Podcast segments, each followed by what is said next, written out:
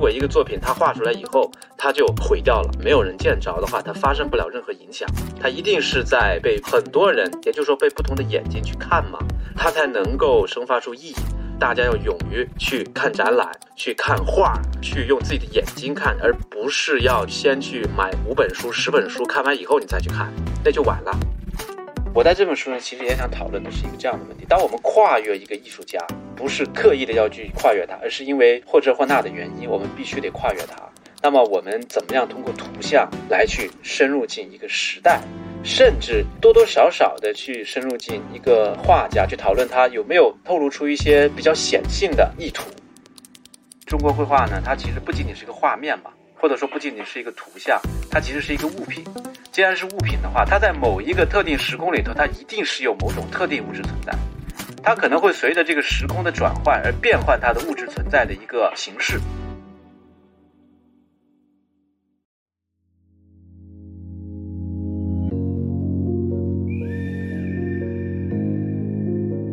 言之有物，不止硬核。大家好，这里是新周刊硬核读书会 FM，我是好汉，我是 Nelly。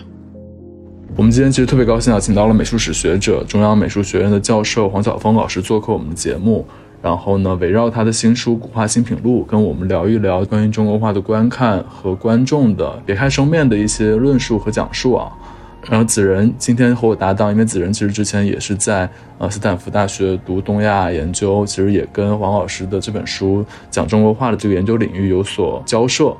子仁要不要讲一讲你为什么注意到这本书？因为之前我记得你说这本书其实是你今年看到最惊喜的一本艺术史的书。对，是的，就这本书一出版，我差不多就拿到了，然后就非常津津有味的就读完了。首先，我想说，其实我并不是艺术史专业，但是我是对艺术史感兴趣，可以说是一个爱好者。然后在此之前，我其实一直对这种文本细读式的艺术品鉴方式有一点点发怵。但是我觉得，就是在读这本书的时候，就我觉得业余的读者也能够看到一些古画中的门道。我觉得黄老师他层层剥茧式的分析每一幅画作，就甚至会给我一种阅读侦探小说般的感觉。比如说，为什么此前关于某件作品的公论是有谬误的，或者说是一件看似描绘某种特定风俗的作品与绘画者所处的时代有怎样的联系？或者说是一个绘画的主题，它是否有可能来自其他的艺术形式，比如戏剧，还有山水画有怎样的政治意涵等等一系列的问题。总而言之，我就觉得这本《古画新品录》是一部能够让外行人也能够很轻松的阅读，而且能够感受到艺术史研究的趣味的作品。对，刚才闲聊的时候，黄老师也谈到了，就他知道子仁是东亚研究的这个专业，然后也知道我有社会学的背景，然后其实我觉得，就是我们俩今天搭档，我其实也有一个跟这个书的主题相结合的一个考虑吧，就是说，呃，这本书副标题叫《一部眼睛的历史》，然后其实突出了观众和观看的关于中国画的这么一个讲述，就是它不仅仅是可能美学上的分析，一幅画的这个创作过程和它的生产过程。乃至它的这个传播的过程，以及这个观众对它的理解的这个过程，其实都是有它相应的社会背景在里面的。其实这也涉及到另外一个社会学的面向。其实我现在就想问问黄老师，就是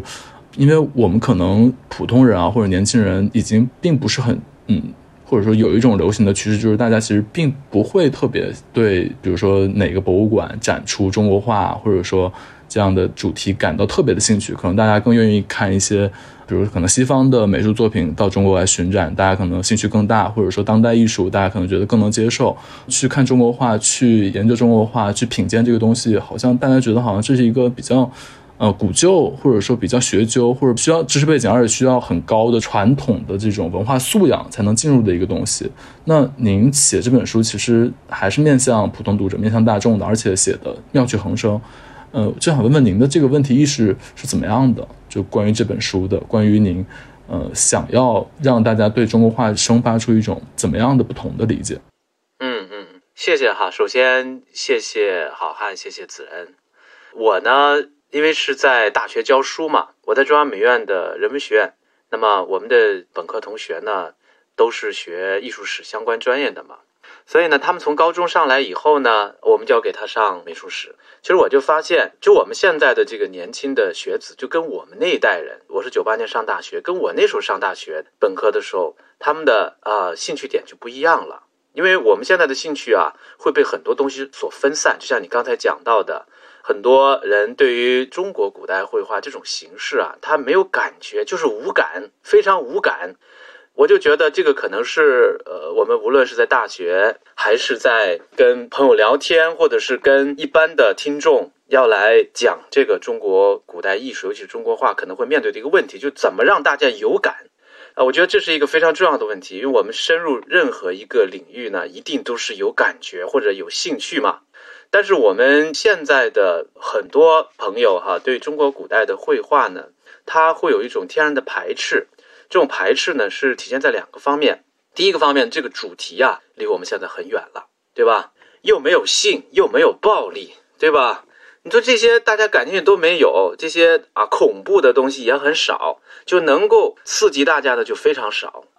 第二点呢，就是它的表现方式。我们今天呢所熟悉的呢，恐怕很多都是明清以后的所谓的在文人画这样的一个系统里头，它的表现方式呢比较平，颜色是水墨的。这种东西跟我们今天这种绚烂的世界，已经被一个电影、电视出去就能看见各种光怪陆离的海报所影响的这种眼睛是不一样的。那所以我就在想，怎么让大家有感呢？其实，在两个方面，第一个就是要让大家把自己加进去，就把自己作为观者这一重要的一方面。加进这个观看中国古代绘画的这样的一个程序中去，因为我们过去呢总觉得好像我要去了解画家的生平，了解风格技法，了解很多相关的知识背景，你才能够去看或者是所谓的看懂古画。但我现在觉得不一定啊，就像我站在展厅里头，我去看一个展览的时候，我也不知道怎么看，我最怕大家说，哎，小峰你是学中国古代美术史，你带我们去看展览。其实我最怕这个场合，因为我不知道怎么看。因为你不知道你面对一个古代绘画你会有什么感觉，大家有什么感觉，而且最怕的就是说你要把它当成一种教条讲出来，好像你讲的话大家就觉得哦就应该这么看，我觉得不是。这本书呢也是我平时写作的一个尝试，就是这个尝试完全是从我个人感兴趣的角度，所以我选择的作品呢都是我自己是有兴趣的。或者说，我找到了一个兴趣点，那么我尝试把自己的兴趣变成大家的兴趣。其实我想做的就是说，哎，我看到这件作品有趣啊，我希望大家也会有感。然后呢，我给大家讲讲为什么这个有趣，那为什么这个细节或者这一点是好玩的，或者说有点意思的。然后我希望这样的话呢，大家会从这个角度深入啊，反倒大家不用去管，哎，是不是我要了解了解古代绘画的技法呀？不用。要了解非常连贯的中国古代绘画史的脉络吗？不用啊，我觉得就是带着眼睛去。所以我这个书呢，就回到你的第一个题目哈，就是标题是一部眼睛的历史，突出了观众的主体性。确实是因为我的想法是这样的，就是我们过去特别强调绘画的本体的这一方面，就是画面啊，体现了画家的什么样的想法，那就得了解画家。然后这个画他怎么画的，你就得了解他的风格笔法。但我现在觉得呢，这是一方面，啊，一个非常重要的方面就是一个观者的一个方面。所以我想强调观看的这一点，就是你说的强调观看者的主体性。那这样的话呢，一个是让一个作品变得更加开放，另外呢，也真正的从一种社会的意义上让一个作品变得比较完整。因为如果一个作品它画出来以后，它就毁掉了，或者它就埋起来了，没有人见着的话，它发生不了任何影响。它一定是在被很多人，就是甚至是同一个时代的不同人，或者是不同时代的不同人，也就是说被不同的眼睛去看嘛，然后它才能够生发出意义。所以我想强调的就是大家要勇于去看展览、去看画，然后勇于去用自己的眼睛看，而不是要去先去买五本书、十本书，看完以后你再去看，那就晚了。我想向黄老师再追问一个问题啊，就是从一个。艺术爱好者的角度来怎么看这个问题？你已经很专业了，不是一般爱好者。没有，就是嗯，就您刚刚有说，就是我们要勇于去看作品本身，而不是一上来就说我要先读五本书再去尝试去理解。但是我的感觉是，就是大多数的普通的观众其实是对自己理解视觉材料这个能力是缺乏自信的。我相信有非常多的观众，比如说进入一个展览，他首先会仔细看的其实是展签或者展览介绍，看那些文字材料，然后把画作当成一种辅助性的材料去看。嗯，然后就是您在这本书的引言里面，其实非常强调说，呃，细读是中国艺术史界这些年的一个新的变化，就甚至有学者提出。超细读的概念，但我相信文本细读这种观看绘画的方式，对艺术史的研究者和对普通的观众来说，可能意义也不一样。所以我的问题就会是：普通观众用细读的这种方式去研究一幅中国画，真的能够看出更多的东西吗？就是这会是您推荐我们去看一幅中国画的方式吗？那当然，我觉得就是说这么讲吧，我还分成两个方面讲。一开始就是。啊，只能讲的就是很多朋友啊，然后他不太习惯，真的就是勇于去看，他总是有点胆怯。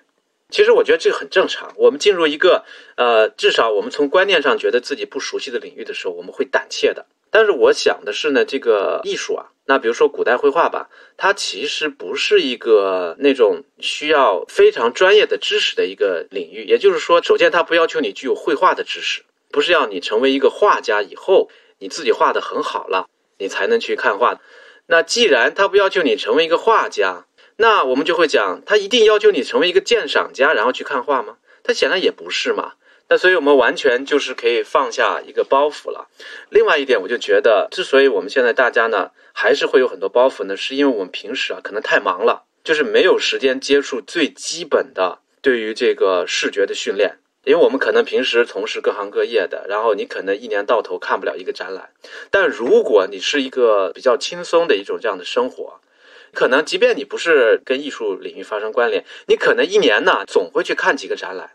啊，陪着父母去看，带着孩子去看，和闺蜜一块相约去看。去某个地方打卡，你多多少少会接触到很多这样的一些作品。那或者是你平时书店里看书，那图版类的书肯定是最多的之一了，至少是。那如果是有一定的功夫，在日常生活中呢，就慢慢的去接触，不是说你就去了解很多相关知识背景，但是你接触，你接触图像，你接触这样的一些用图像来讲述事情或者讲述一个故事的这样一种方式的话，哪怕是你平时。在家没事儿，你看电视、看广告，你都去想，哎，一个广告它体现了一个什么样的一个叙事逻辑呢？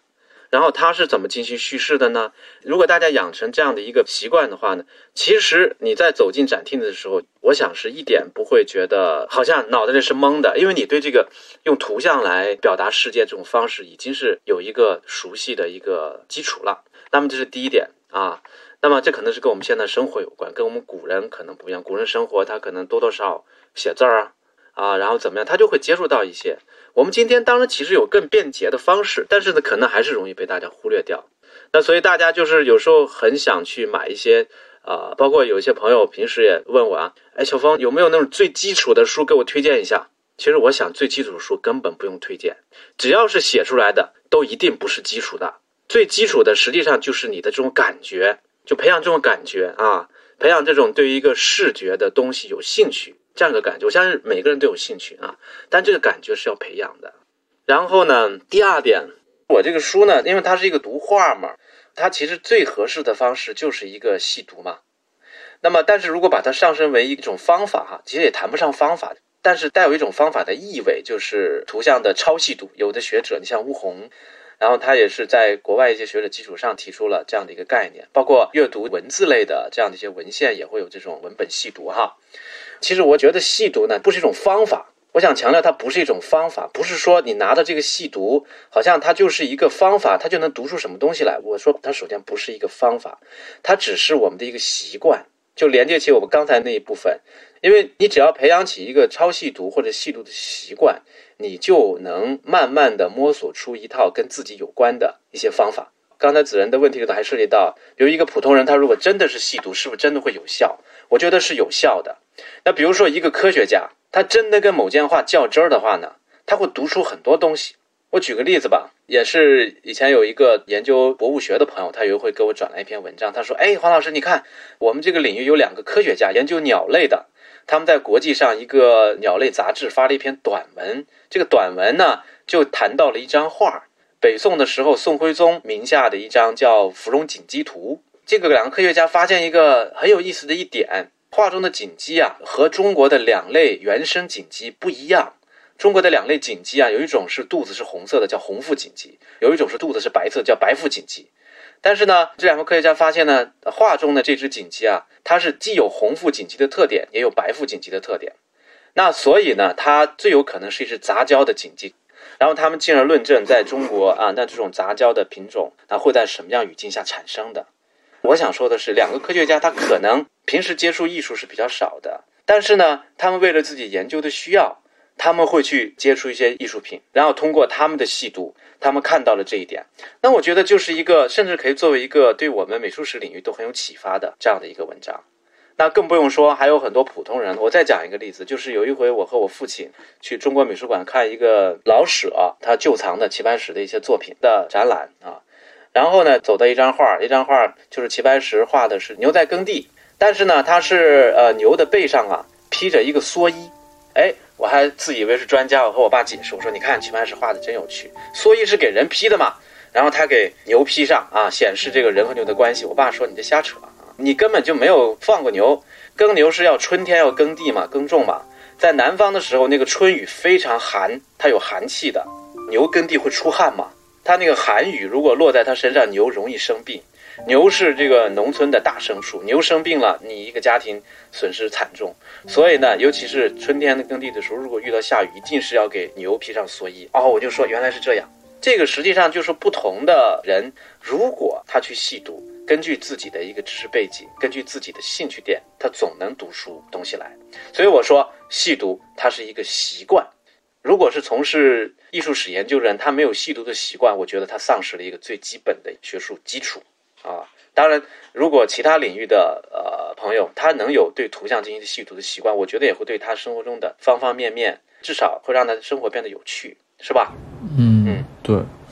我觉得，就刚才黄老师讲这么多，其实就是这本书一个很重要一点，其实也是鼓励大家勇敢去看吧，用自己的目光去检索图像里的呃任何你觉得让你惊奇的部分。其实我刚才最早的时候代表年轻人评价了一下，比如说对国画或者对中国画的看法，但我现在突然觉得好像是不太对，因为我和子仁已经不太算是现在的年轻人了，现在的年轻人应该是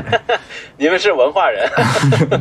现在年轻人应该是零零后。其实我就注意到前一阵也做了一个关于国风的一个节目嘛。其实年轻人现在对中国传统文化里，不管是图像还是文物，还是服饰，还是乐器也好，就是各种形态的这个文化啊，其实还是生发出那种像黄老师讲那种大胆的，然后敢于运用自己的目光的兴趣。比如说前一阵那个三星堆。出土那些造型很奇特的、表情也很奇特的那些文物，比如说那个扭头跪坐人像，大家就会非常追捧它，而且在各种形式上对它进行改造，然后成为一个好像在互联网上流行起来的东西。它可能也被激活了，但是我觉得这种大胆的使用和想象，至少在今天的这个环境里或者互联网环境里，它还没有触及到中国化的领域，可能还是因为三星堆是一个超然于传统之外的一个。本来就大家还没搞清楚它是什么，所以大家就是大胆的运用想象和自己的眼睛去发现它的独特之处或者它的惊奇之处。但是对于中国画这么一个深重的书法传统底下的这么一个中国画作的这种形式，大家好像不太敢，就生怕露怯的那种心态。但其实我觉得黄老师这本书读完了，你就会知道，呃，包括黄老师选的一些画，你会觉得说啊，它其实就是很魔性的，可能很能让年轻人觉得说啊，好有意思这种感觉。我的观察是这样啊，不知道黄老师对这个有没有观察？就是确实现在大家对国风的一切其实有这个追捧。对，我觉得这个也很好。就是比如说，我们如果把现在年轻人定义为零零后哈，你可以想象他们的成长环境是在一个什么样的环境都成长起来的。生下来就有电视、电影，然后各种各样的这个影响。那么他们的视觉方式呢，就是会不太一样。比如说跟六零后、七零后，那我是七零后，那么跟八零后、九零后可能都不一样。这是第一点，他们对视觉的形式天生有一种这样的一个习惯。那我就记得，比如说我那时候上本科的时候，当时很流行《哈利波特》啊，当时看《哈利波特》，《哈利波特》里头讲，哎呀，那个霍格沃茨他们的那个学校那个相片里头人都是会动的。现在不就是一个 GIF 图吗？不就是一个动图吗？啊？没有什么奇怪的嘛，这已经实现了，是不是啊？所以也就是说，呃，现在这一代零零后啊，他是在这样的环境里头，他对古代绘画的这个感觉呢，肯定不一样。他会觉得古代绘画呢，可能大部分不好玩。然后呢，有一些觉得好玩的呢，他会也是从自己的角度去开拓嘛。那么这是年轻人的一个特点。另外就是国家层面，他也强调要前段时间不还强调让文物要活起来嘛，他就更加推波助澜了这样的一个风尚。你比如说故宫博物院，还有台北故宫博物院等等这些大博物馆，他们都开始现在把那个动画，就是让古画动起来等等，做成一个吸引年轻人的窗口吧。那我觉得呢，这个是我们今天的大势所趋了，至少是在目前视觉文化里的大势所趋。但是呢，所谓这个事情都有两面，就像呢，啊，我们过去呢可能觉得中国古代绘画太死板，可能有很多研究者忽略了那些有趣的东西啊，一些比较呃民俗的图啊，或者等等之类的。像我在书里都有提到了一些这种图像啊。但是另一方面，那如果我们把所有的精力都放在这个里头，去强调中国古代绘画里头那些有意思的、那些跟今天生活能够发生很直接关联的，那他也有可能会忽略掉那些确实是死板的。你必须得承认，一个文化里头，比如中国古代绘画里头，它也是很多元性的。它确实有那种在我们今天看见死板的，需要理解当事人的非常具体的一个想法，你才能去读进去的这样的一些作品，它有的，甚至是一些在我们今天看来糟粕的东西。你比如说仕女画，画妓女的图像。在我们今天看来，是不是糟粕呢？无论从官方还是从这个民间，我们都会觉得这东西对女性可能会有歧视啊。你比如说，前段时间故宫博物院展出林下风雅的那个人物画展，他展出一件作品，这件作品是明代一个画家叫吴伟画的，叫歌舞图，白描的。他其实画的是一波明代男性文人或者文官，然后去当时南京的一个妓院里头看一个十岁的小妓女跳舞。然后这波文人呢，画完画以后写上诗，因为画画的时候呢，大概是看小妓女跳舞，小妓女十岁啊，叫李奴奴，奴隶的奴。然后那个上面的题诗呢，最后两个呢是两个文人说：“哎呀，这个场景一下过去五年了，李奴奴破瓜久矣。”你看用的是这样的词。当时妓院行业里头，破瓜是讲一个雏妓变成正式妓女了嘛？你说说这张画，无论从哪个方面，它都不符合主流价值观嘛？但是，就说你用我们今天主流价值观去批评他吗？你把这样的话扫黄打非打出去吗？你不让他展览吗？两码事。你得深入进当时的那个文化语境。你要知道，在当时明代是有官妓和私妓的。那么，他这个可能是官妓，官妓的运作方式是什么样的？当时文人和青楼女子之间的关系又是什么样的？是不是都要发生肉体关系，还是说是精神层面的关系？那或者是哪个层面的关系更重要？他在这种互动中产生了什么？那么这些青楼女子有没有自己的主体性？她们怎么表达？如果说一开始没有，那后来随着社会的发展，是不是慢慢会有主体性了？慢慢会有青楼女子的画家或者是才女，才女文化怎么出现等等？这个确实是要和当时的一个时代和社会联系在一块儿。但是如果我们一味的去找那些有趣的，我说的有趣就是说，就在视觉上一下就让我们觉得，哎，这个有冲击力。但如果我们一味的把眼光放在这个地方，你可能会忽略那些表面上很平淡，但实际上里头是有很多文化上的内涵可以去发掘的作品。我觉得其实我们今天应该多元化。那么有些人呢，他可能会对视觉性的东西感兴趣，没问题。那有些人呢，他可能对那些平淡的东西感兴趣，我觉得都应该主张。对，因为刚刚黄老师其实提到了中国绘画里的这种，比如说跟性有关的视角，或者说跟权力有关的视角。其实包括我看您这本书里提到的一个那个蹴鞠图，其实就非常明显。就那个图，如果乍一看它就是一个踢球的图，大家在玩耍。但是如果不经过文本的细读和社会背景的了解，包括您的这些分析，其实你完全不知道蹴鞠原来跟妓院、原来跟当时的这种性的权利关系有关系。然后包括这个。村社驱邪图，其实它也跟性别有一个关系，但是如果你乍一看就觉得啊，这就是一个群像，然后大家就在怎么玩耍。如果在美术馆看到，如果也没有相关背景，一眼就过去了，因为它也不具备那种三星堆那样的，就是那样，或者说您这本书里有一些其他的，比如说八哥的那个图，或者说那个原图更现代的那种感觉，那种冲击，它没有。但是实际上，它其实反而是更有趣的一幅中国画。我想问一问黄老师，在就我知道这本《古画新品录》，它最早其实是您为《中华遗产》杂志的读画笔记专栏写的一系列专栏文章，然后最后集结成书，是呈现了三十五件作品的相关研究。就会很好奇，说就是您为什么选择这三十五件作品？您在引言里面有说到，就是其实很多艺术史上的遗珠，您会特别关注。然后您研究的这些作品里面，也有一些被认为是伪作的作品，比如说刚才我们说到的那幅《春社驱邪图》，就可能伪作在传统意义上来说，它不是中国画研究的一个重点，但是实际上在中国绘画传统里面，伪作其实也挺重要的。就临摹前人的作品是一个很重要的一个绘画传统嘛。那为什么就在之前可能对伪作的研究没有那么重视？就是想请您谈一谈这方面的问题。对，而且确实，当我们想到中国画研究，我们就好像就会想到鉴别真伪这个事情，好像变成一个很主要的事情，反而大家不关注说啊，伪作好像它的流转或者它的创作本身，它的变化也有它的意义。嗯，对，我觉得这是一个很好的问题啊，因为这涉及到中国古代绘画的好几个重要的方面。伪作的产生，实际上主要来讲呢，和它的这个商业价值有关系。一个默默无闻的作品，就像那个《村舍驱邪图》，它如果加上一个大画家的名头，那它就可能增值啊，对吧？那么在这样的过程中呢，主要是它的这个利益在起作用啊，各方面的人博弈啊。所以我觉得，就是比如说，我其实没有在这个书里头过多的讨论鉴定或者鉴别问题，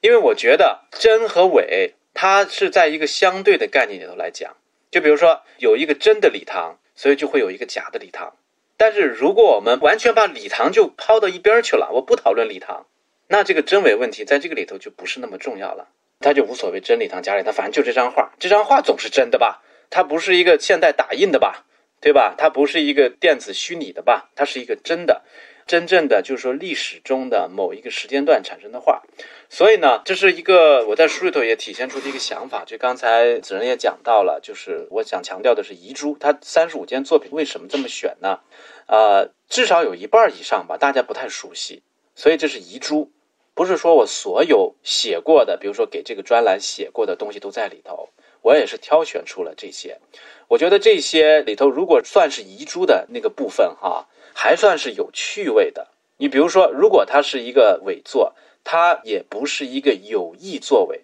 比如说，我们讲伪作，它也分一个有意和无意的。比如说，我画的一张画，过了一百年被人当成好汉的，那这个是无意的，因为好汉那时候可能特别有名了，对吧？呃，就加上他的这个名字。但还有一种呢，就他真的为了作假，我就现在就造一张好汉的，对吧？那是另一回事。那所以，我这里面讨论的那些所谓的被我们今天认为不是原定的那个画家的这些作品呢，它其实都不是有意作为。比如说，我里头还谈到了一个被放在马远名下的周文静的《岁朝图》那么一张画啊，那他也是后来被放进去的，他不是那个时候画这张画的人就有意的要去作为。所以在这种情况下，我就认为这些东西它其实是有独立的生命、独立的价值的。所以呢，就完全可以把作者是谁抛在一边，因为确实不知道作者是谁了，因为他也不是那个李唐或者不是马远的。那么，所以这也是我在书里头非常强调的一个概念，就是当我们很多作品不知道作者的时候，我们该怎么办？那么理论上来讲，呃，如果你不知道一个作者是谁，那么你缺少了艺术作品它的要素里面的非常非常非常重要的一环，因为你不知道作者，也意味着你无法精准的对他的时代进行判断。你可能缺失掉很多语境。我在这里面讨论的三十五件作品，我想恐怕是三分之二吧以上，甚至是都没有特别清晰的作者。除了有那么几件，呃，什么郭熙的《早春图》啊，或者周晨的《流明图》啊，金农的《月华图》啊，啊等等一些。所以我就想讨论一个问题：当我们不去从作者这个层面，因为确实材料有限，我们该怎么去讨论一件作品？对吧？是不是完全就没法讨论？如果我们不知道作者，我们还想讨论画面到底传达了什么样的含义的时候，那该把它看成是作者的意思，还是看成观众的意思？因为我们知道，就是一个作品，画家他可能也是为了要迎合某一类观众，打比方，或者说他无意识的就会受到了某一个时代的一些观念的影响。这些观念呢，可能大部分是由那些作为观众的人他所奠定的。所以在这种情况下，我们怎么去看一件作品？它表达思想或者表达含义的一种方式呢？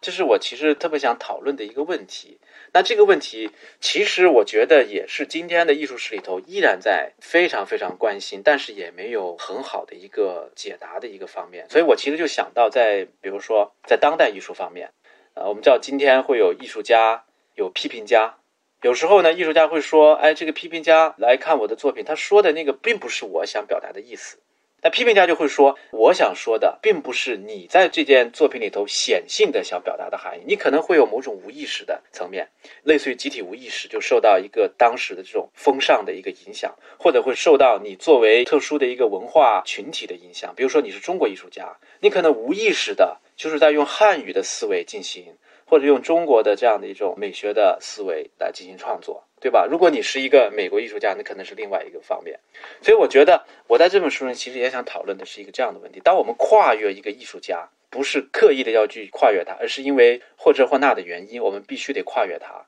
那么我们怎么样通过图像来去深入进一个时代，甚至多多少少的去深入进一个画家，去讨论他有没有透露出一些比较显性的意图？我觉得这个可能是讨论这些，无论是伪作。还是不太重要的那些遗珠，我想讨论的一个问题啊，因为这些问题是重要的，所以不在于他们的画家是谁，因为我们今天的这个美术史，随便在商店里头买一本，它其实基本上是一个人名拼成的一个历史，尤其在绘画这个部分啊，因为美术史上它就有一种逻辑关系嘛，就是哪怕你是一个特别特别特别著名的人物，比如说吴道子这样的人物，当你没有可靠的作品留下的时候。我在我的书里头给你的版面就是非常少的，我顶多引用几个文献。那当你不是一个特别重要的艺术家，但是你很凑巧的留下了好多作品的时候，那我不得不去讨论你。我会去讨论你的作品，哪怕你没有什么相关文献，因为你当时没有什么名望嘛，没有人会记载你。那我还是会去努力的发掘你的方方面面的文献。所以这就是一个艺术史上的逻辑，它是以作品来说话的。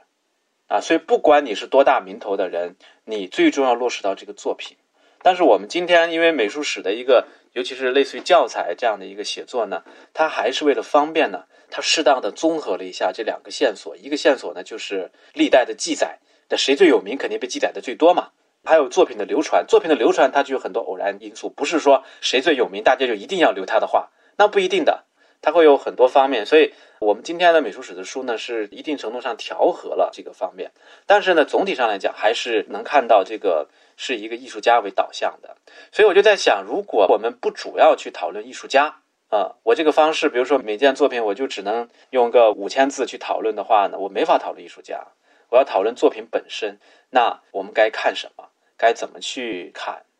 我的另外一个问题是，嗯，就是这本书里面收录的很多留存到现在的作品，它其实是脱离了它最初的一个欣赏语境的。比如说传统的册页或者手卷，它现在可能就被拆解，变成了某个平面的图像，而不是一件在它曾经的拥有者或是欣赏者的生活中发挥作用的一件物品。比如说原土那幅作品。就是您有介绍说，分析说它现在是流传到了日本嘛，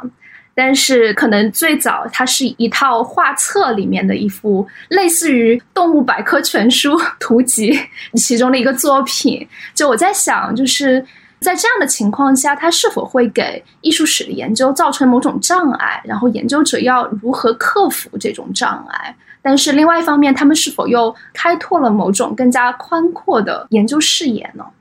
这个问题啊，其实对于艺术史研究来讲相当重要。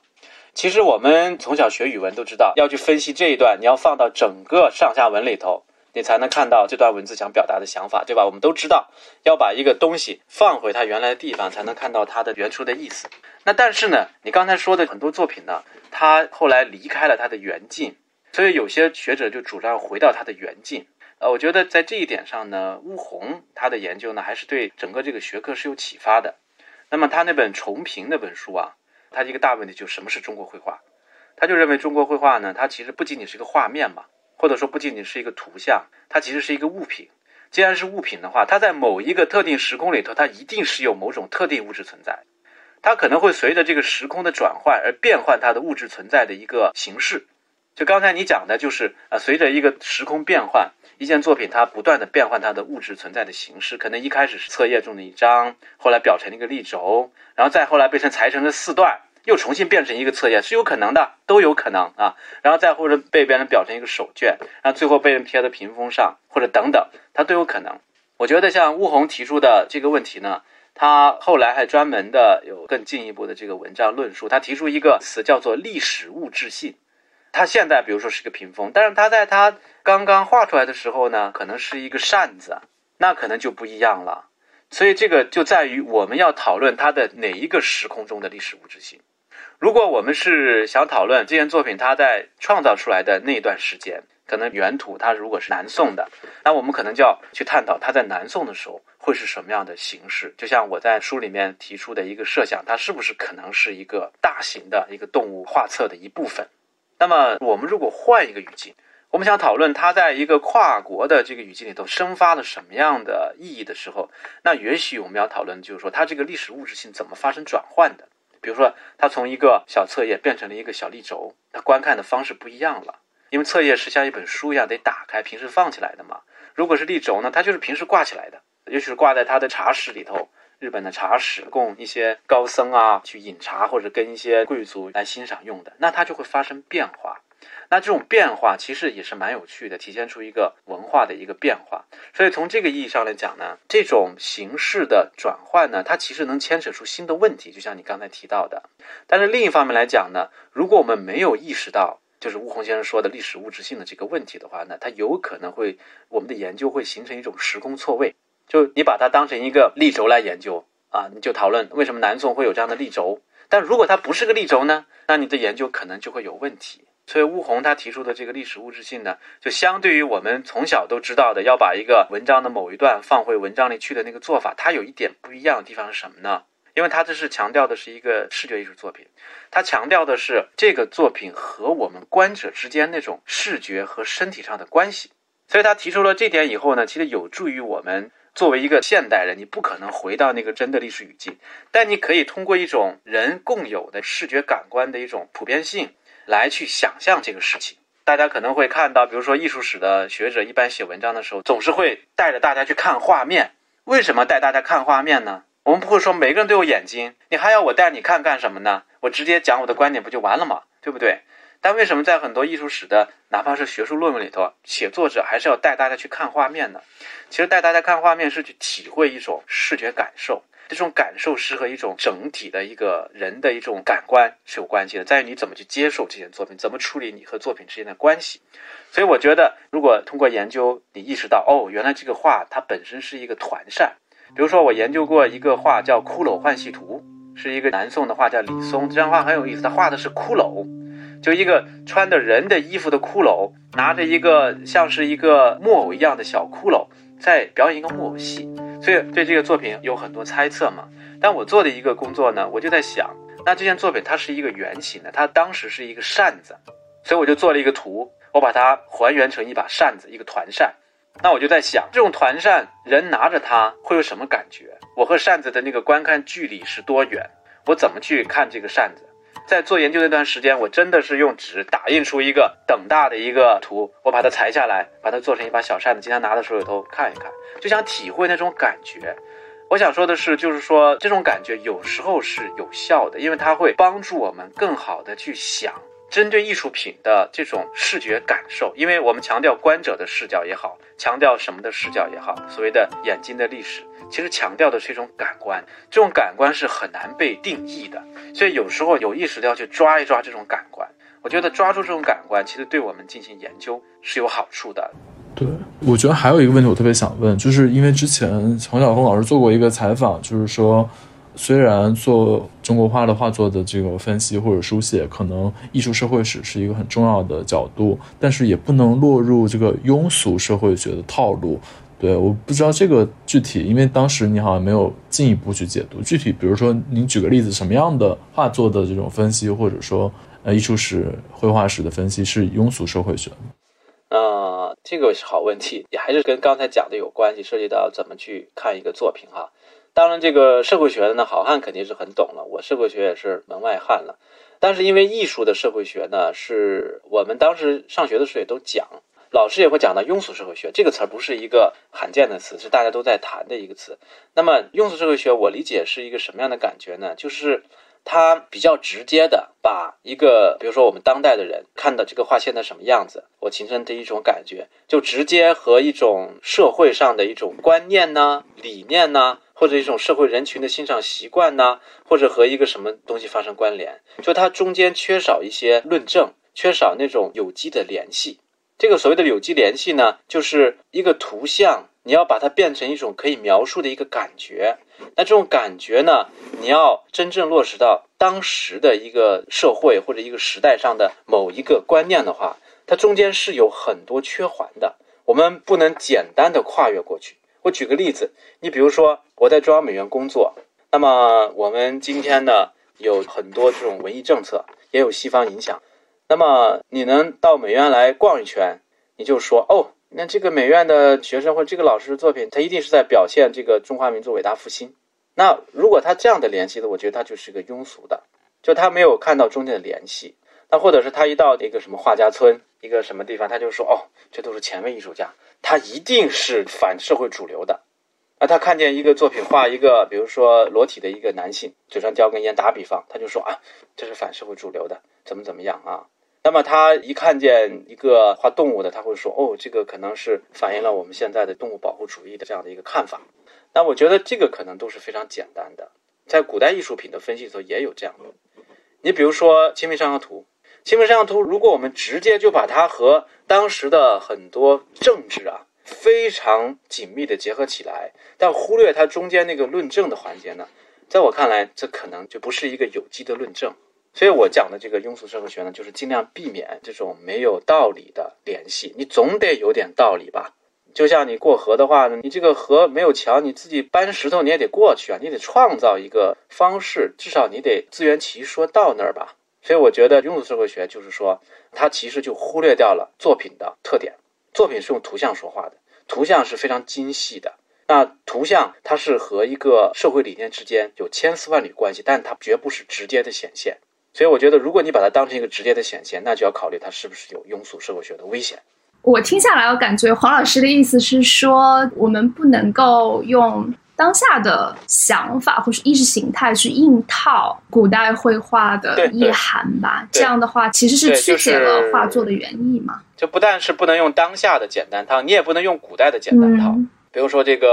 呃唐代崇尚这个道教，那你能随便拿一张唐代的画，你说这就道教含义吗？那你就是简单的把当时的某一种观念和某一种绘画发生关联，就跟我们今天一样。不是说这个中华民族伟大复兴，它就是非常直接的展现在所有的艺术作品里头。这个概念其实非常复杂的，对吧？对，其实我之前我跟一个人类学的一个学者聊，也是聊到社会学，然后也就对社会学的批判，因为社会学确实是比较强势的理论预设和理论假设的一个学科嘛，所以确实就是套的话，包括论文啊什么的，可能有的毕业生或者有的博士论文或者硕士论文，可能就存在这个倾向，但可能人类学，比如文化人类学，更像那个黄老师讲的，就是说它是不断的生发出来，是。不断的自反，然后最后得出一个更逼近那个东西的东西，而不是说那个强势理论可能它要阐释一切。就我觉得是我的理解啊。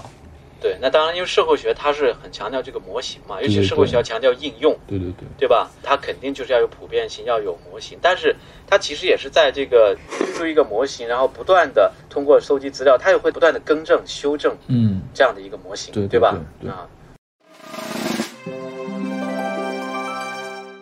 那我们下面就进入后面的一个议题啊，就是艺术和权力的关系。其实我们都知道一直特别的紧密。比如说西方的著名的美术作品，我们都知道它有赞助人，它跟教会的关系，然后包括艺术家跟呃世俗权力的关系，跟这个艺术市场的关系，包括跟这个神圣权力的关系，都是非常清晰的。那其实好像我们比较少注意到中国艺术史上政治或者艺术家跟政治的关系，也可能是因为。这个层面上的这种权力和艺术的关系没有西方那么复杂，因为西方毕竟它权力还有一个神圣权利，有世俗权利，还有资本的权利。但这次在黄老师这个书里呢，也看到了很多直接指涉政治意涵的这个作品啊，包括《早春图》，北京工程图》。其实《北京工程图》是作为第一部分放在这个书里讲述的，其实就让人很惊讶，因为你看到这个《北京工程图》，就是比如说一个官员的形象，然后后面是紫禁城皇城的一个形象，就很容易让你想到。西方的很多绘画作品，它是比如说一个贵族，然后他坐在他的庄园前面，后面就是他的这个，你可以说资本的权利也好，就是包括约翰伯格还做过类似的分析嘛，就很容易有这种联想。我还蛮好奇，就是黄老师怎么理解中国艺术史和西方艺术史上这种艺术家跟权力的关系？就是他从画作上好像确实很不一样，我们怎么理解这个事情呢？这个问题呢，可能我还不能很好的回答，因为这里面就会涉及到其实很多要去讨论非常广泛的一些社会现象。你比如说权力就是一个，比如福柯讨论的非常多的，而且即便是他讨论的已经很多了，但你发现可以用这个权利进行讨论的地方还是相当多。而且这个权利呢，按照福柯的一个呃说法呢，它其实也是有不同的理解，它有可能是绝对权利了，它有可能就是一种相对的。那也可能是一种政治权利，可是文化权利，对吧？宗教权利或等等。那我觉得，因为是有政权，那我们就会天然的设想这个政治政治权利。那么，因为有那个宗教，就会是讲宗教权利。所以，政治权利、宗教权利确实是非常重要的两个部分。你像我在书里头谈到的宫廷这个部分嘛，刚才讲那个《北京工程图》是放在宫廷这个部分里头，它实际上肯定是和一个皇权和这个有关系啊。但是我感兴趣的就是说呢，中国艺术里面的权利啊，它其实是通过一种，呃，有时候呢是一种非常世俗的一个方式体现出来。你比如说这个《北京工程图》，按我的研究哈，它并不是某个宫廷画家或者谁谁谁皇帝要指认的，它其实就是一个来北京任职的或者来北京这个述职的官员，他要留一个纪念嘛，就跟我们到北京要在天安门前拍个照吧，对吧？有点类似啊。所以你这个东西它并不是一个绝对权利，你在天安门前留个影，也不改变我们是平头老百姓的身份。你画了一张北京工程图，也不改变你可能就是一个八品官的身份，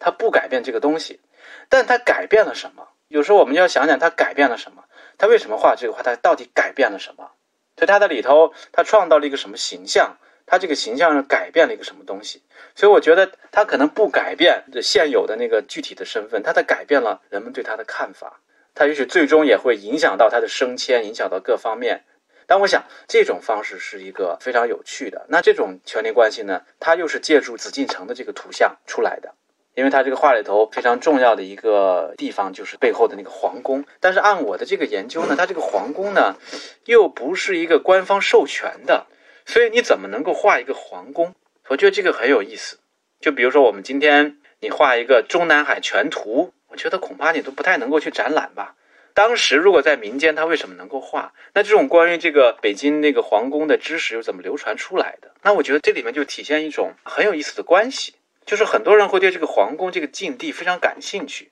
然后这里面有很多小太监、官僚啊、出出进进宫女啊，哎，他会不断的传播这种知识。那就会让这个地方变得很神奇。皇帝他同样啊，皇帝也对外头的世界充满了好奇，他也想出来。外头人对皇帝生活又很感兴趣，所以这里面这个权力关系，我觉得还是非常复杂的。比如说皇帝，我们说皇帝有绝对权力，但是他又不能随便出去，他可能会哀叹：我靠，我还没有一个老百姓有权利，我想去大街上买个糖葫芦也不能买。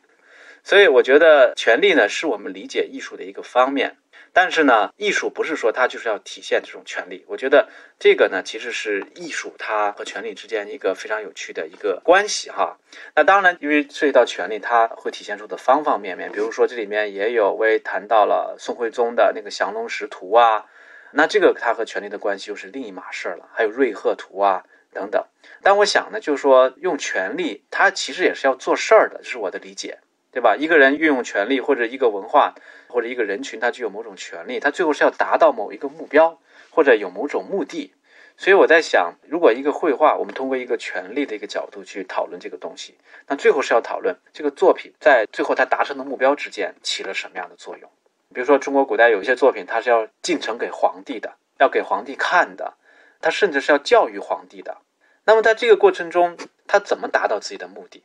它除了达到这个基本目的以外，是不是还有一些意想不到的目的？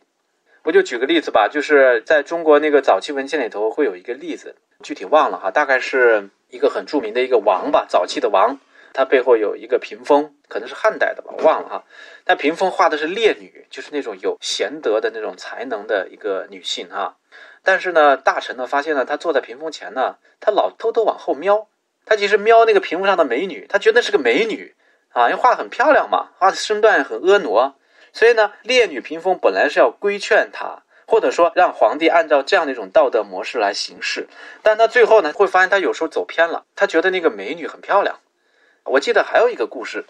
我忘了是汉代还是什么故事，说也是皇帝带着皇后去欣赏一帮这个历代皇帝后妃的图。那这个皇帝带着他太太去嘛，他看到某一个什么皇后吧，说：“哎呀，这个皇后长得挺漂亮的啊。”然后他的皇后就说。好德如好色者，意思就批评他嘛。你看这个，你不看到别人的德，你看到别人的那个色相，所以这个实际上其实哪怕是那种我们想象的那种最具有权力，或者说和最高权力联系最紧密的一些作品，它实际上发生作用的时候，它会发生不同的这样的一个影响。我们换句话说，如果从画家的角度说，那么他画一个烈女图，或者画一个古代圣贤的图的时候。那他会不会觉得我是一定要把这些女性画的特别漂亮呢？如果他觉得他要画的特别漂亮，那么他这个漂亮是来自于哪呢？他为什么会觉得我要画一个漂亮的人呢？他是不是要表达他的一个思想呢？这个思想仅仅是一个给他任务的那个官员说你要画一个给皇帝看的一个烈女屏风，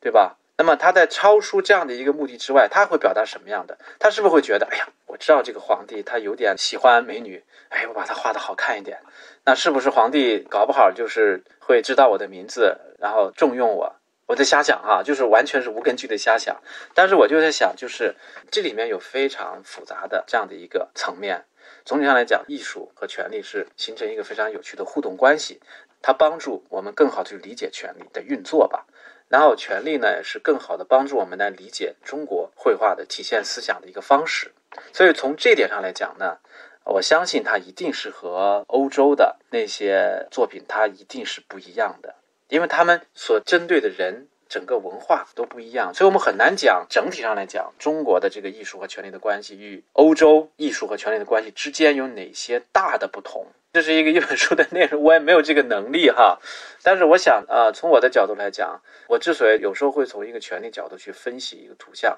其实是想还是来看这个图像最终它怎么去运作，并且能够参与进当时那个时代对于包括权力在内的很多东西的理解。我是这么去看的啊。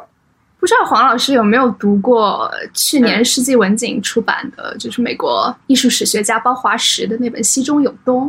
我觉得他就是完全就是在讨论这个问题，就是他在那本书里面，我读过一部分，嗯，他其实是梳理了前工业化时代的中国和西方的文字与视觉文本，然后他提出来了一个在我看来非常新颖的一个观点，就是他觉得像是平等，或是人民的幸福是执政者的目标，或是。呃，选贤举能以及民意的自由反馈，这些我们现在视作是西方的核心价值基础的这种主题，其实是源自中国。我对他的提出来这个观点印象非常深，但是另外一方面，我也有一种疑惑，就是说，如果我们用这种非常政治化的方法去解读图像，是不是有点过度演绎画作和画家的本身的意图？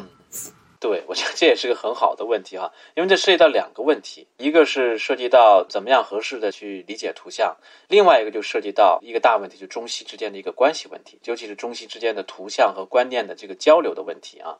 我个人是觉得包华石的这个，因为他几十年以来都在这个方面下了很大的功夫，他的很多结论呢也是能够给人以启发的啊。他就是一个非常典型的从一个社会学或者社会史的视角去思考图像和社会的关系。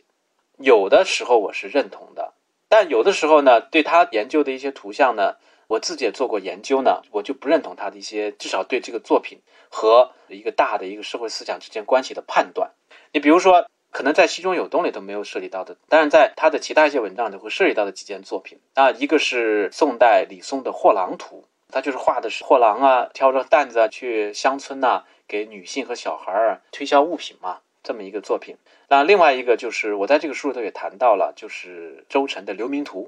包华石呢在谈这两个作品的时候呢，都是把这个作品当成体现那个时代一种先进理念的产物。你比如说谈这个货郎图，他就认为体现的是那种人性啊，就是 humanity 的这种东西。他说这个东西呢，其实在中国唐宋时代就已经很发达了，就对这个人的关注。所以他说，你看柳宗元有什么捕蛇者说啊，或者等等这些，就关注底层的人物。那么他说，你看宋代的很多这些作品，像《货郎图》也关注是底层的这些卖货郎啊这种东西。那这里头体现出一种对人民的同情，就民啊人民的概念，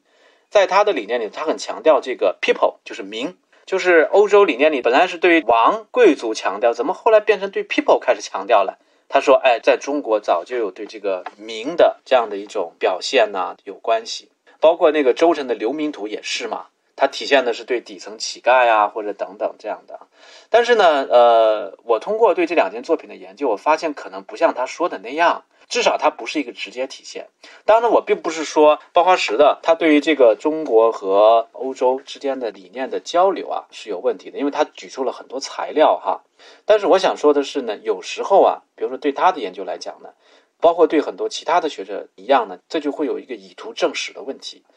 那么对我来讲呢，就是说我不排斥以图证史，但是我想说的是，你必须得好好的去以图证史，对吧？你必须得有一个证的过程，你不能是以图说史。如果你不去证它的话，那可能就会变成我们刚才讨论的庸俗社会学了，就仅仅是把它用蒙太奇的手法拉在一块儿，两张 PPT 一放，说这有关系，你不去证明它，那图像是可供阐释的东西太多了。那就无穷无尽了，是不是啊？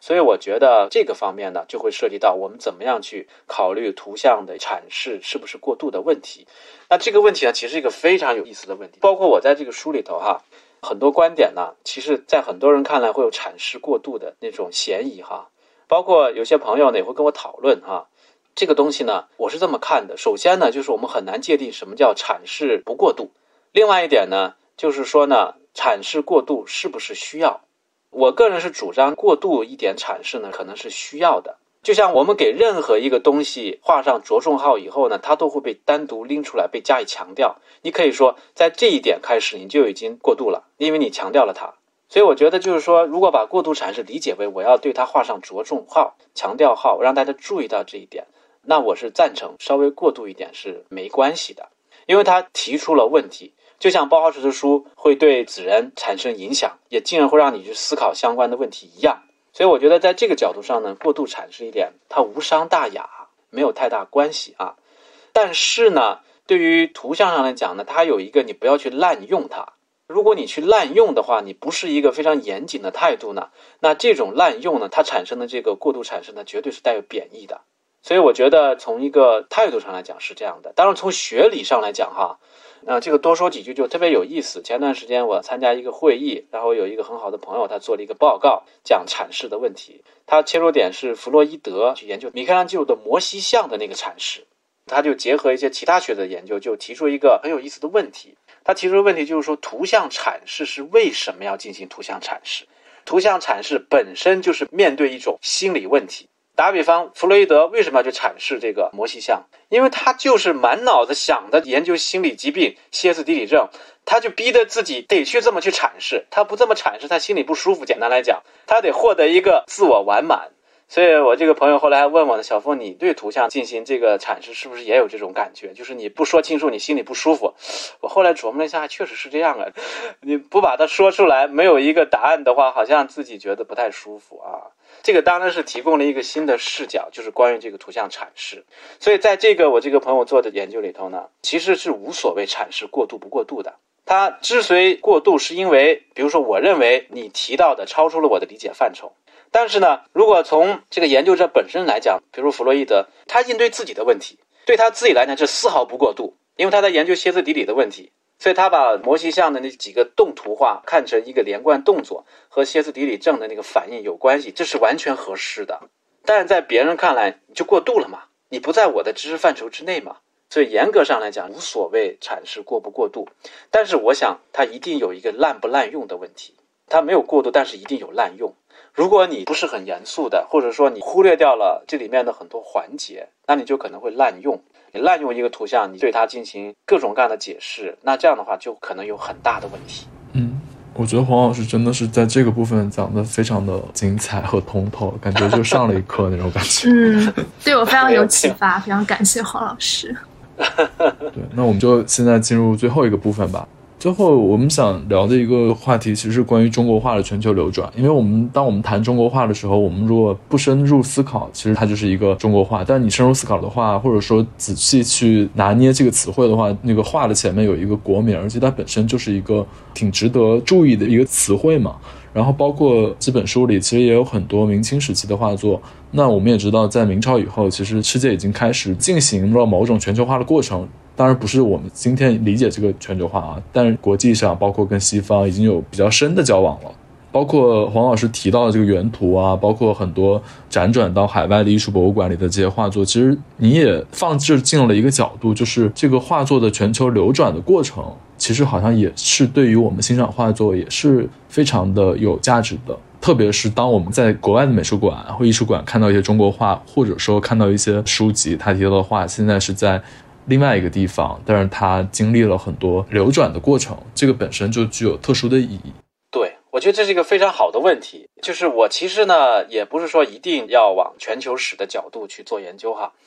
对我来讲非常有意义的一个问题就是什么呢？就是呃，无论我是把它放在一个全球流转的语境里头，还是放在一个什么语境里头，其实都是一样的。就好比我站在二零二一年去看一零二一年的一件作品。那和我站在美国的角度看一个中国的宋画，它其实是一样一样的，就是你面对的是一个异质的文化，不是一个同质的文化。这种从一个跨文化的，我们今天讲的跨文化啊，是讲跨文化圈。比如说意大利和中国在元代的一个交融，或者是欧洲和中国在十七世纪、十八世纪的一个交融，这就是跨文化、跨地域的。但是呢，我们站在一个二十一世纪角度看宋代文化，何尝不是一个跨文化？同样是跨文化，它一定是跨文化。我们今天，你虽然宋代人写的东西我们能看懂，没有什么太大障碍，就读懂哈。画的画呢，好像也能看懂吧？但真的是这样吗？我觉得不一定嘛。有的时候跨文化好像是非常显著的。你从美国来到中国就是跨文化，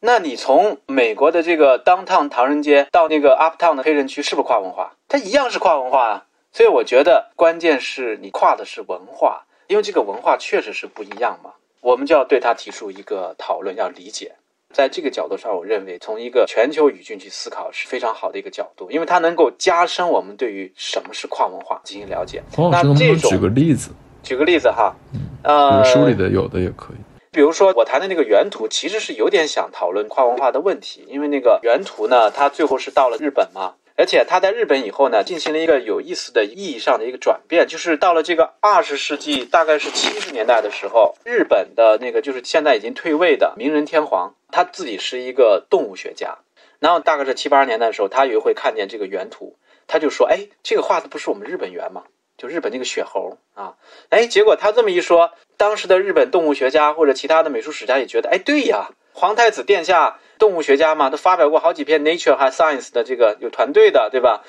他这样一看法就变成一个公认的了。然后这个看法呢，随即就会进入美术史。我们今天包括一个中国的美术史家，他在写的时候就会讨论这个问题。哎，那么他是日本猴的话，那为什么是中国画家、宋代画家画就到日本去的？难道是当年日本人进贡了一个日本猴，那中国画家画下来，然后最后这个画又赏赐给了日本的皇帝吗？所以这里面会有非常复杂的一个完全新的知识产生。但是这张画呢，我感兴趣就是说，它到底是日本猴还是中国猴，并没有定论，就一定是定下来了吗？我觉得未必。那这个问题呢，我觉得是我们今天搞不清楚。那么这个恰恰是跨文化的一个非常有趣的一个方面，就是搞不清楚。那我们能搞清楚啥？我们总得有一点能搞清楚的吧？那到底搞清楚啥呢？所以我现在也在想这个问题，也就是说，这样的问题会推进我们进一步去思考这件作品，甚至让我们怀疑这张画难道真的是从中国流出去的吗？有没有可能它就是一件日本画呢？托明因为他画的和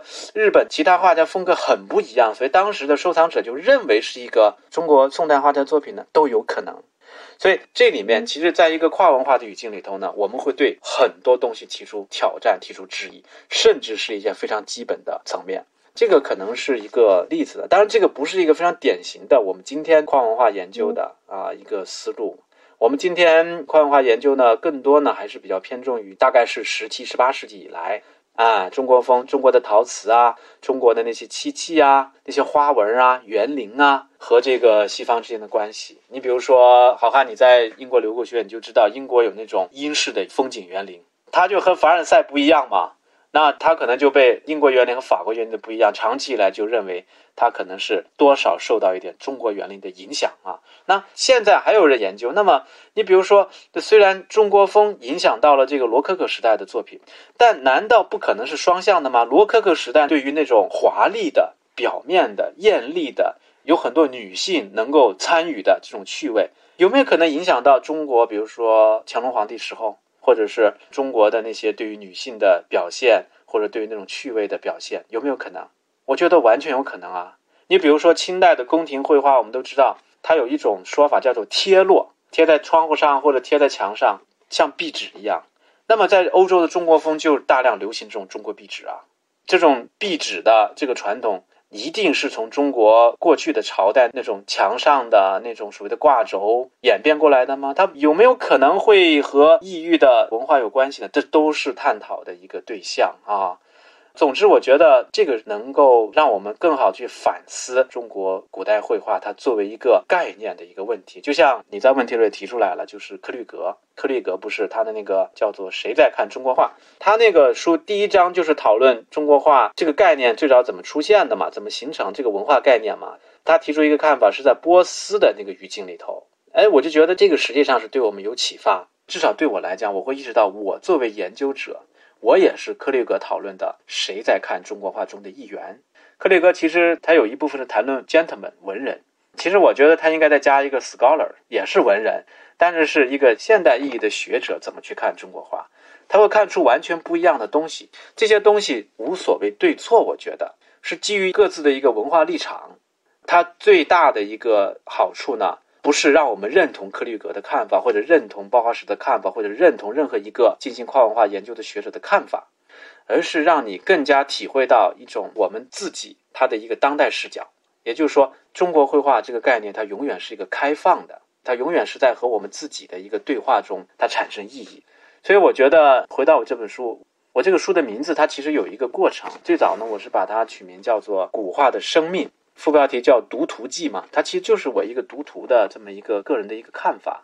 那么主标题叫做“古画的生命”呢，其实这个也非常明显，就是我想看看这些古画都已经看起来已经过去了，画家都已经死掉了。但是如果我们今天的人不和他发生关系的话，他就真的死掉了，就没有生命了。如果没有人感兴趣的话，所以我想这个画家肯定生命是无法复活了，但是这个古画的生命是要在延续的。通过谁来延续啊？通过我们的观看者嘛，对吧？这是我的一个想法，所以也就是说，我设定的就是一个非常强的一个当代立场。那所以在这个语境之下呢，我觉得强调观者的一个视角是有关系的。当然，必须要说了，你像克律格这样的学者，确实对我是有启发的。包括我在书里头讨论到的一些作品，比如说那个《村舍驱邪图》那件作品，据我所知，最早是他在他的书里头提到过的。他最早关注过啊，我也是看了他的书，我觉得哎这个有意思，然后我觉得克利格讨论的还不过瘾啊，我自己讨论一下啊，那所以呢，就是为什么克利格这样的学者他能够有和我们中国本土学者不一样的眼光？我觉得也在于他有一个非常清楚的认识，就是说啊，我是一个异域文化的异质文化的人，所以我对中国文化、中国绘画的考察，我就要多想想角度的问题、方法的问题等等。但是有时候呢，我们作为中国人自己呢，有时候可能会忽略这个问题。我们小单的认为，我能看懂一张画上的题画诗，你就真的能读懂这个画了吗？不见得。所以归根结底，还是要本着这样的心态，呃，以当代的立场去体察。这个画的创造的那个时代的那个看法。